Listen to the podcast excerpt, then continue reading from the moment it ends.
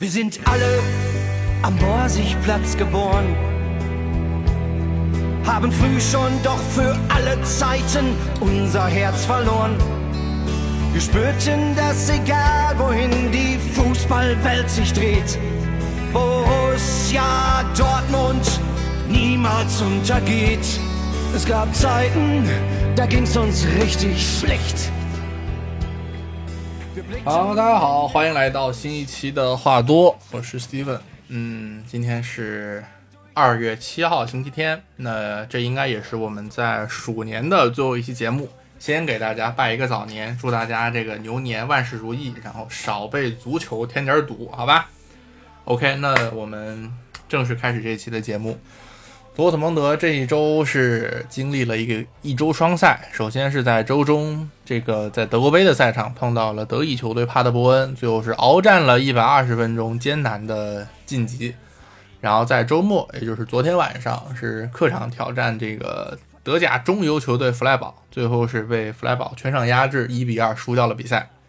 那重点我们还是来聊一聊弗莱堡这场比赛吧。嗯。从这最近两场比赛，就是德国杯和这场对弗莱堡的比赛，我们的教练特尔季奇都重新捡起了三后卫的这个体系。我们知道，从他接过法夫尔的教鞭开始，特尔季奇一直在打的是四后卫，一个四二三幺或者是一个呃四幺四幺，就类似这种的一个体系，反正基础都是四后卫。但是最近这两场，他又捡回了法夫尔曾经一度频繁使用的一个三后卫的体系。但从场面和结果上来讲，必须要说，其实效果非常差。那你看，周中被一个德乙的中游队，差点就被他拖到了点球大战，爆冷淘汰。啊，周末碰到弗莱堡，又是被弗莱堡完全的压制，最后输掉了比赛。要知道，上一次输给弗莱堡是什么时候？二零一零年的五月份，当时是零九到一零赛季的最后一场比赛，所以我们已经。超过十年没有输给过弗莱堡了，这是第一次。那还能说什么呢？就给特尔季奇鼓鼓掌吧，好吧。那说回比赛内容吧，就明显这场比赛明显能看出来，弗莱堡的教练施特赖西，嗯，做了非常多的研究，然后他也是吃准了多特蒙德周中消耗非常大的，然后体能可能有一些短板的这个弱点。弗拉堡方面呢，打得非常的主动，然后包括就是各种压迫呀，压的都非常凶，这是一方面。然后再加上球队确实体能有一些问题，所以，呃，多特蒙德这场比赛的传接球失误有一些过多了，而且是那种无谓的传接球失误。这在一方面呢，影响了我们在这个进攻方面的连贯性；另外一方面，也是无形中给防守带来了一些额外的风险。再来说两个丢球，第一个丢球。其实也是和我们上一场谈过的是一样的问题，就是当后腰的这个在防守端会带来的风险。当然，你要打一个呃纸面实力比你弱的球队，然后你摆一个单后腰，你想通过在前场增加一个攻击手来把对方打爆的这个思路，我觉得是没有问题的。但同样，你就要承担这个防守不利的这个风险，对吧？上一场是因为单后腰，所以被迫是让雷纳去防哈恩，最后被轻松的晃过，然后哈恩破门得分。那这一场也是一样，唯一的一个单后腰德莱尼，他顾此失彼，他没有能够及时的去覆盖到这个禁区弧顶处的郑优莹，最后郑优莹非常轻松、非常舒服的打了一脚远射，洞穿了这个球门。呃，第二个球呢，一方面我觉得稍微带一点运气的成分，就确实施米德打的这脚非常好，虽然可能多少也有一些懵的成分吧，但另外一方面也和我们门将的这个失误有关系。呃，西茨在面对这个球的时候，明显有一些准备不足，那最后是在扑救的手型上有一点小问题吧，最后把这个球给扑进了球门。所以这个球丢掉以后，我们看西茨当时也是在地上趴了很长时间，明显看出来非常的懊丧。这两个丢球，嗯，怎么说都可以避免的吧？就是如果我们在一些嗯细节上做的再好一些的话，其实是可以避免的。这两个丢球都是发生在下半场，其实呃。上半场的话，两个球队基本上是一个平分秋色的这么一个状态。我们也创造出了一些比较有威胁的进攻，比如说像埃姆雷詹有一次插上之后的远射，打中了横梁，对吧？然后还有一次是雷纳的右路传中，然后哈兰德后点包抄，但是被门将非常神勇的给扑了出来，这都是很好的机会。但是到了下半场，我们几乎就没有创造出非常有威胁的进攻，除了穆科科的那个进球以外，没有在实质上的威胁到对方的球门。特尔季奇也有做一些战术调整，而且和法夫尔相比，明显比法夫尔是要果断一些的。比如说，像他在中场休息的时候，立刻换下了上半场明显状态非常差的布兰特，中场就做了这个果断的调整。我觉得这个是比法夫尔要要更好的一点吧。对，但是总体上来讲，他在下半场的这个换人调整，包括整个战术的部署，都还是有一些让人看不懂。比如说。呃，下半场换上了穆科科，换上了雷尼尔，这些就是体能充沛，然后冲击力比较强的球员。但是，呃，在整个下半场，我们更多看到的画面还是球队在抱着左路死打这个桑乔和格雷罗，而这两个人在周中的德国杯比赛里消耗又非常大，尤其是桑乔在周中差不多打满了全场。那为什么要死打左路呢？因为右路的进攻是一个。瘫痪或者说半瘫痪的状态，因为，呃，右中卫这个埃姆雷詹，他经常会有插上，但是他的插上也都是在基本上是在中路的这个区域，他不太会自己往边路走，对吧？那我们在场上呢，又没有一个说非常好的可以胜任右边翼位这样一个可以来回的能攻善守的这么一个球员，雷纳显然不是这样的一个球员，所以说，呃，你右路的进攻瘫了，那球队整个只能往左边来。倾斜。那么问题来了，我们为什么要在一个明明没有合适右边翼位人选的情况下，依然要坚持打三后卫呢？呃，我不是特别的明白。当然，如果说非要给这周末这场比赛一个非常难堪的表现找一个借口的话，我们当然可以说啊，是因为球队周中踢了一百二十分钟的德国杯，消耗太大了。可是，你德国杯踢一个德乙球队。对多特蒙德这样一个定位的球队来讲，难道不应该是轻轻松松就给他拿下的了吗？而且确实，在比赛的内容中，我们也看出来，确实是我们球队先取得了一个二比零的领先，但是最后又浪丢了这两个球的优势，活生生的自己作死，给自己作出来了三十分钟的比赛时间，平添了这三十分钟的体能负担，对吧？那你能怪谁？还不是因为你自己把握不住机会。没有办法把这个优势转化成胜势，没有办法把这个两个进球的领先优势保持到最后，对吧？在这再多说一句啊，这个去年十二月，当时这个特尔季奇接替法夫尔开始执教的时候，呃，有人质疑，就是说这个特尔季奇这个履历不行啊，是吧？这个没有什么执教经验啊，对吧？当时瓦斯克在采访里面是回应说。你看拜仁请弗里克不就是刮出大奖了吗？这就回到了我们这一期的标题。如果每次都能中奖，那就不叫彩票了，对不对？那叫直接给你发支票，直接给你发钱，好吧？就我们的球队定位是一个是一个加工型的跳板球队，对吧？这个大家都知道。OK，没有问题。那在这个定位之下，你买的球员大多数是那些年轻的。彩票型的球员，对吧？就是需要你去练级什么的，刮彩票的这种小朋友，OK 也没有问题。但是教练还是应该要认认真真的选一个好教练，对吧？这个东西它毕竟说，就是你现实的足球世界，毕竟不是说像 FM 里面一样，你把这个球员只要给够他足够的上场时间，他就能自己进步、自己涨 CA。现实生活不是这样的嘛，对吧？就一个好教练的。合适的体系，然后包括一个好教练对球员的这个合适的点拨，对球员的这个成长都是非常有帮助的。可是我们看，二零一五年克洛普离开以后，我们的球队在教练这个问题上已经走了太多太多的弯路。克洛普走人以后，来的是图赫尔，图赫尔战术方面毋庸置疑非常有造诣。但是他在这个，呃，人际关系处理方面确实有一些短板，包括和球员的关系，包括和高层的关系。最后，虽然图赫尔带队拿到了一个德国杯的冠军，但最后，嗯，怎么说，离开的方式还是不是很体面吧。然后图赫尔走了之后，来的是博斯。那博斯的代表作是什么，对吧？博斯那半个赛季的表现，大家 应该都心有余悸。最经典的代表作就是四比四沙尔克。博斯走了以后，来的是施托格尔。施托格尔明显就是一个混子，他想的就是我把这半个赛季混完，做完我的事儿，拿完我的钱，我就走。我施托格尔不谈的，来了法夫尔。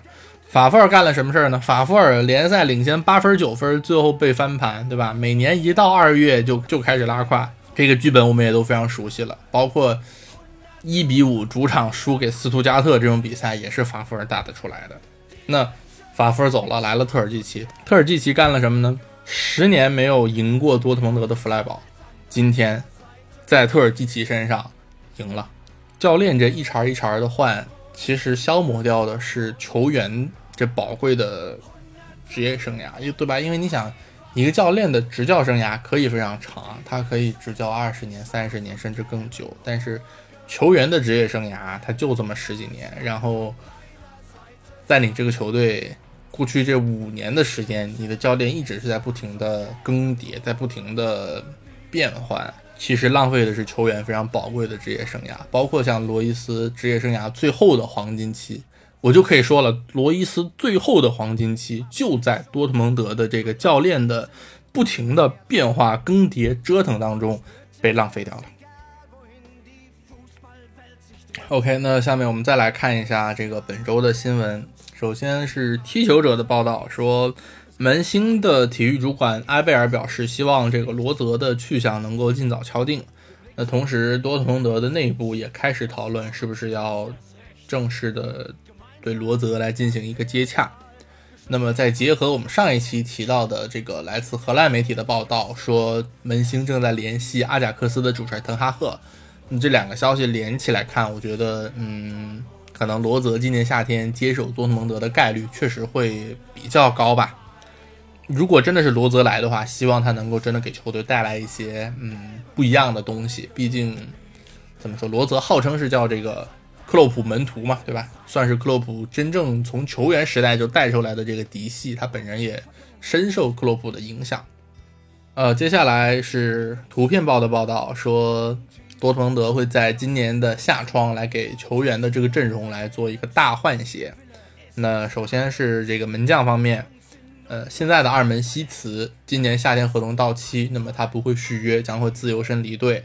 同时，球队正在寻找一个新的主力门将。那如果是找到了一个新的主力门将，那布尔基可能不会愿意做替补，他可能也会寻求离队。那除了门将位置之外呢，像包括帕斯拉克、达胡德、舒尔茨、施梅尔策在内的一些球员，他们在多特蒙德都已经没有未来，他们都可能要在今年夏天离开。我们看，其实这个换血的力度还是挺大的。那除了门将方面，像剩下这几个球员，施梅尔策确实是一方面年事已高，另外一方面也是长期受伤病伤病的影响，他可能确实是很难再为球队做出什么实质性的贡献了。那另外几个球员确实也是没有能够在有限的上场时间里面拿出来令人信服的表现吧。像上一场德国杯的比赛，最后。被拖进加时赛，其实帕斯拉克责任很大，对吧？这里不展开细说了。同时，还有一条来自这个意大利的都灵体育报的消息，说尤文图斯可能会尝试引进 AC 米兰的门将唐纳鲁马。如果成功的话，那多特蒙德会考虑引进尤文图斯现在的主力门将波兰人施琴斯尼。呃，同时多特蒙德在意甲联赛还有另外一个备选的人选，那就是佛罗伦萨的波兰门将德拉戈夫斯基。嗯，同时也有德国媒体报道说，多特蒙德看上了阿贾克斯的门将奥纳纳。当然，这个是在奥纳纳爆出这个禁药问题停赛之前啊。那综合这几个消息来看，我觉得就是换门将这个事儿应该算是正式的提上了多特蒙德的这个日程。那就就简单的聊一下换门将这个事儿吧。门将这个位置呢比较特殊，就你如果用一个年轻的有潜力的门将来打主力的话，那你还得还得让他练级，对吧？就可能还需要承担一些战绩上的风险，去让他练级，等他进步。这个战绩上的风险对于多特蒙德这个级别的球队来讲，可能是有一些无法承受的。那。你如果买一个非常已经非常成熟，然后年纪偏大的一个门将的话，用了两年，然后再转手把它卖掉盈利的这个可能性就会比较小，因为岁数摆在这儿嘛。那这样的话又不太符合我们球队的这个建队理念，就是呃卖人赚钱，这是年龄方面。然后再从水平方面，呃，我们现在的主力门将是布尔基，你如果要在转会市场上找到一个明显水平比布尔基高的门将，有没有？当然有，但是说实话不好买。一方面是因为人家非常贵。就是可能以多特蒙德的财力，不太会为了门将付出那么大的一笔转会费。那另外一方面，也是因为那些真正说比布尔基要强出一个档次，能够给多蒙德带来实质性的这个提高的门将，人家自己可能也不太看得上多特蒙德的这个平台，对吧？那比如说，嗯，奥布拉克这种随便举的一个例子啊，奥布拉克当然是比布尔基强出不止一个档次的好门将。那人家凭什么来多特蒙德呢？对吧？人家就算要走的话，也有大把的选择可以去，他没有必要飞到多特蒙德来。这是说好的门将买不来，那买得来的那些门将，大部分他们会和布尔基没有什么档次上的差别。那这个时候换门将其实就是为了换而换。比如说我们在现在的德甲找一个诺伊尔之外的什么什么。古拉奇啊，什么卡斯蒂尔斯啊，什么赫拉德斯基啊，这些大概率买来以后还是会和布尔基不相上下，就差大家差不多是同一个同一个档次、同一个水平线的门将，水平相差不会太多。那如果是换了这样一个门将的话，那那其实就是为了换而换，就多少有一点儿有点折腾，有点浪费吧。所以说。呃，换门将这个事儿，如果真的要换的话，那具体说你换一个什么样的人选，还是非常关键的。因为像刚才讲了，门将这个位置确实非常的特殊。我觉得门将这个位置的特殊性有一点像主教练，就是基本上就是你像一个队就一个主力门将嘛，对吧？同样一个队就一个主教练，就是门将和主教练都是一个萝卜一个坑。像之前法夫尔在任的时候，其实我私底下跟朋友也说，就是说。嗯，要换一个教练没有问题，但是那些明显的比法夫尔要强出一个档次，能够真正给球队带来改变的那些教练，比如说当时的波切蒂诺，就还没有去巴黎上任的那个波切蒂诺，比如说阿莱格里，像这样的教练，当然比法夫尔强出不止一个档次。可是，第一，你掏不起人家的工资；第二，人家不愿意来。那你能掏得起钱，你能请得来的这些教练？他的水平和法夫尔相比，会有档次上的提高吗？我非常怀疑。当然，即便如此，也不是俱乐部高层随便找一个特尔基奇混过这半年的一个理由，好吧？啊啊，接接着说回门将，说回门将，就是现在传出来的这几个人选，我们看一下，就奥纳纳，阿贾克斯的奥纳纳，刚刚被欧足联禁赛一年，这个基本可以不用考虑了。但是如果说，我个人认为啊，如果说阿贾克斯那边可以上诉成功，然后给他有一个减刑，比如说可能减减刑到三五个月或者半年这样，那我觉得可能还可以接受。因为奥纳纳的合同是二零二二年夏天到期，那如果今年夏窗买的话，最后一年合同这个价格应该不会特别高。呃，然后他岁数也不是很大，就是一九九六年出生的，那。就算你把它买过来，然后再打两年，也还是有这个卖出去赚钱的这个可能性。所以我觉得奥纳纳会是一个，如果如果能够这个减刑的话啊，是一个比较不错的选择。那施辛斯尼，当然施金斯尼也是一个好门将，他和布尔基相比肯定是强出来，起码是一个档次是有的。那但是施金斯尼的问题是一方面他的工资可能会有一些高。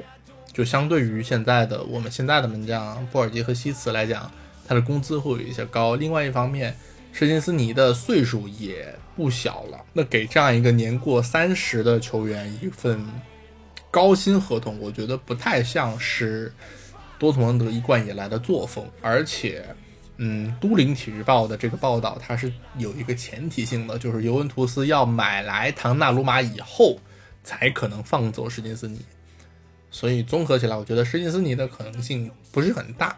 虽然说，如果真的能把他搞来的话，他会是一个比较不错的人选，好吧。然后另外一个备选德拉戈夫斯基，说实话我并不是很了解，但是，呃，好像他在佛罗伦萨这些年就也没有得到太多的，嗯，广泛层面的认可，就是那种大家都说，哎，佛罗伦萨这个门将不错，就好像也没有，对吧？当然，他确实，呃，岁数不大，就是还有这个成长的空间。但是，回到我们刚才说的那个问题，就是多特蒙德是不是有这个有这个空间来让他成长？我觉得也两说，好吧？所以就是，呃，德拉戈夫斯基这个就保留意见吧。这个这个决策的难题留给球队的高层去做。我还是觉得，如果说奥纳纳可以减刑的话，确实是一个非常值得考虑的对象。OK，那。新闻说完，然后来看看下周的比赛。下周球队只有一场比赛，就是在二月十三号，周六，也就是大年初二的晚上，主场迎战霍芬海姆。霍芬海姆上一次双方的交手是这个赛季的第一回合，当时我们是客场一比零赢球，当时进球的是罗伊斯。那霍芬海姆这个队呢，这个赛季在新来的主教练小赫内斯的带领下，现在主要打的是一个非常简洁的三五二。中场这几个人都非常的精干，然后到主要问题是交给前场的克拉马里奇和贝博乌两个人来解决。那克拉马里奇这个名字，相信大家都非常的熟悉了，对吧？在踢球者这个赛季的半程球员排名里面，克拉马里奇在前锋的位置上排名第三，仅次于莱万和哈兰德。那霍芬海姆上一次在威斯特法伦比赛。当时克拉马里奇是上演了大四喜，这个相信大家还有印象。上赛季的最后一轮，那这也是应该是多特蒙德队史上第一次被被对方球员打进大四喜，所以说还是一个不太好应付的对手，尤其是考虑到球队最近的这个状态确实也堪忧。那打霍芬海姆还是要提起十二分的精神来。嗯，然后顺带一说，这个霍芬海姆是本赛季唯一输给了沙尔克的德甲球队，对吧？呃，当时是被沙尔克打了一个 四比零，这也是沙尔克本赛季到目前为止唯一的一场德甲胜利。所以希望球队这场不要再掉链子吧，要不然说沙尔克都能赢的球队，你多特蒙德赢不了，这个面子上也不是很好看，对吧？那。下周的比赛到下周再说，呃，希望下周还有时间来更新新一期的节目吧。那这一期的节目呢，大概就是这些内容。再一次给大家拜个年，祝大家新春快乐，然后牛年大吉，少被足球添点堵。OK，那这一期就说到这儿，拜拜。